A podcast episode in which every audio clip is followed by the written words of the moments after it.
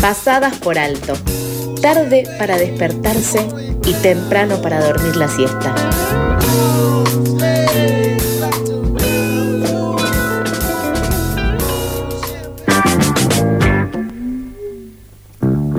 Siendo las 8.40, seguimos en el aire de Pasadas por Alto por FM La Tribu y queremos seguir hablando un poco más de lo que comentábamos en los títulos sobre los aumentos de casos de COVID.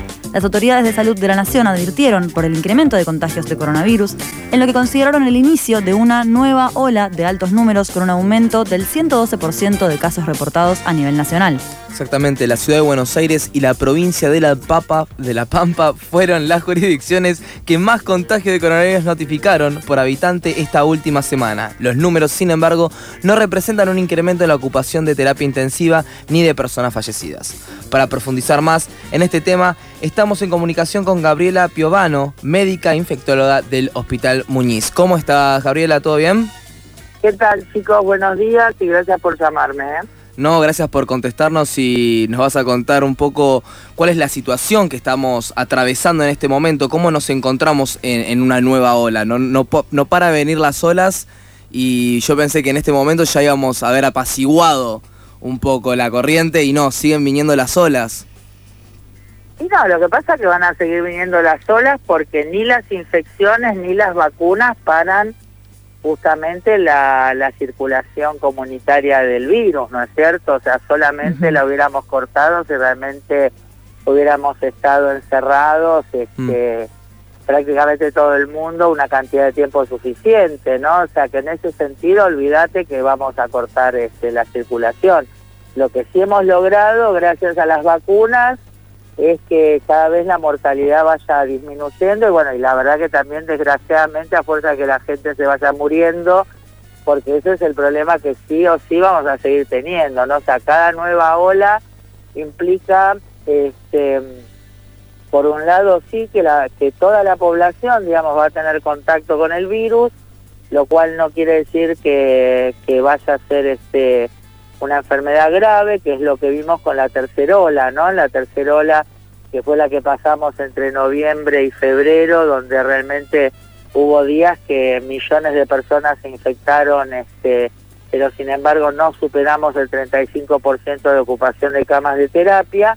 Entonces, bueno, esta nueva ola, digamos, la pendiente, ¿no? O sea, en cuanto, en cuánto tiempo todos nos infectamos, bueno, no sabemos todavía, son variantes que se transmiten también rápidamente, por ahí no tanto como Delta u Omicron, pero este, confiamos en esta, en esta potencia que nos dan las vacunas. También nos preocupamos porque todavía hay un montón de gente sin vacunarse con, ni siquiera, por ejemplo, en Ciudad de Buenos Aires con la segunda dosis, ¿no?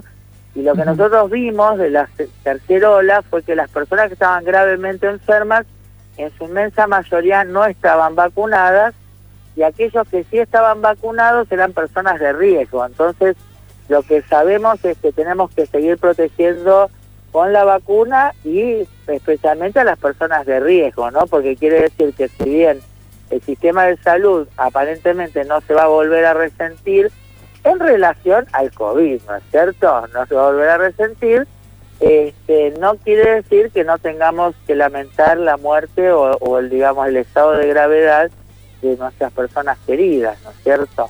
Bien, Gabriela, y hace unos meses recordamos que se hablaba del paso de pandemia a epidemia y de posibles panoramas ante el COVID.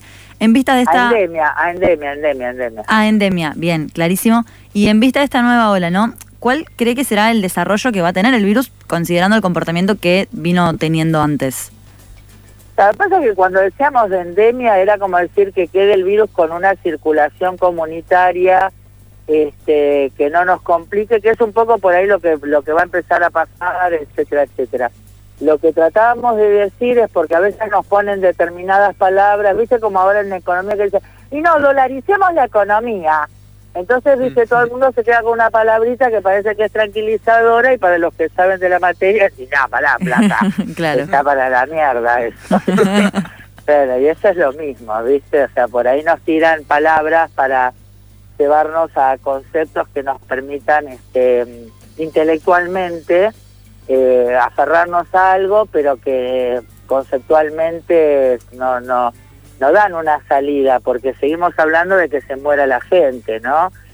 Este, el problema que vos tenés es que por un lado, o sea, es un fenómeno que al seguirse dando, ¿viste? O sea, al no poderlo parar con las vacunas, eh, al seguir circulando la gente, al ser algo que es en la misma, en la, porque vos pensás esto, mira, por ejemplo con la con la gripe que siempre no queremos como compararlo, eh, que nos pasa eso de que la gripe muta mucho, entonces viste que decíamos no, bueno todos los años tenemos que vacunarnos de nuevo y hay una mutación y dentro de la misma pasada que hace la gripe se genera un par de variantes, ¿no? Pero fíjate que nosotros en el año por ahí tenemos tres brotes de coronavirus o en el mismo brote ya te surgieron subvariantes. Y eso nos da eh, la posibilidad, obviamente, de que en algún momento generen, o que si seguimos abandonando eh, por parte de los distritos la, vacunación, digamos, realmente la posibilidad de, de volver a generar, digamos, este, variantes o que se generen variantes que sean otra vez o que sean más virulentas, ¿no? De todos modos, vuelvo a insistir, o sea, el, hecho, hoy por ejemplo ya empezamos a recibir pacientes de gravedad, porque la otra cuestión, siempre recordemos que cuando nosotros denunciamos muertes, no son muertes, eh, primero no son muertes de hoy, ¿eh? o sea, son por ahí muertes que llevan varios días o hasta semanas eh, que, que se tardaron en reportar. Pero de ninguna forma son casos de hoy, son casos de meses atrás. ¿eh? Yo tengo una persona todavía internada acá que está desde enero. Este, ya no tiene COVID, pero ingresó acá por COVID.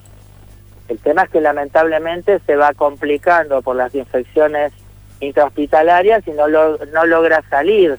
Este, entonces quiero decir que tengamos en cuenta eso. Pero, por ejemplo, ahora ya estamos empezando a decir, bueno, che, corramos las camas para empezar a recibir COVID de otros hospitales.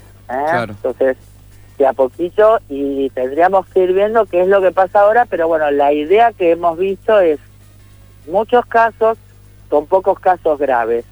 Pero vuelvo al punto, o sea, obviamente una cosa es mirarlo desde la salud pública y otra cosa es mirarlo desde las familias o desde las individualidades, ¿no? Y desde ese punto realmente eh, no se terminó, por eso también uno este no es que quiere, viste, eh, yo entiendo que uno tiene la aparte de elegir ser infectóloga, chicos, el mm. infectólogo es el que te arruina todo, ¿entendés? Porque vos querés tener sexo y te dicen, no, tenés que una forro. Eh, querés ir a la fiesta y te dicen, no, tenés que tomar distancia, ¿viste? Pero bueno, eh, lamentablemente, si queremos este, pasar las vidas y todo junto para fin de año, tenemos que seguirnos cuidando. Este, este es es la, la realidad, ¿viste? O sea, no, no es que... Es la infectología, ¿viste?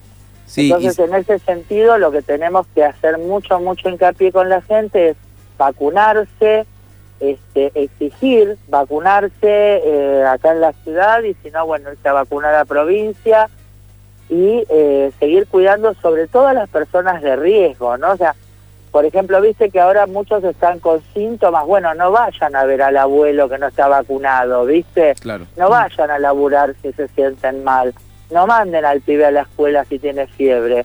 Pero yo creo que esto tendría que ser una práctica que ya eh, tomemos, eh, porque también digámoslo, ¿no? No es solo el COVID, tenemos también otras infecciones de transmisión respiratoria que eh, la verdad, la verdad es que todos los años nos complicaban la vida y nos saturaban el sistema. Eh, y en ese punto sería importante, por un lado, eh, adquirir prácticas de cuidado, digamos, y a su vez seguir discutiendo sobre el tema del sistema de salud, ¿no es cierto? Gabriela, muchísimas gracias por toda la info que nos estás dando. No, por favor, gracias a ustedes y bueno, che, les recuerdo que yo los viernes, ahora tengo dos programas. Uno de, de, 20 a 22 en Radio Tú, ahí en la radio de Aptra, este, que, que, estamos con Mundo Piovano. Y después es una FM que se llama FM Unidos, que, que estamos de 0 horas a 2 de la mañana también los viernes. Así que bueno, los esperamos ahí con segunda vuelta. Excelente. ¿Eh? Eh, estaremos en contacto y escuchando. Muchísimas gracias. Pasaba acá por... ¿eh? Gracias. Pasaba por pasadas por alto Gabriela Piovano, médica infectóloga del Hospital Muñiz.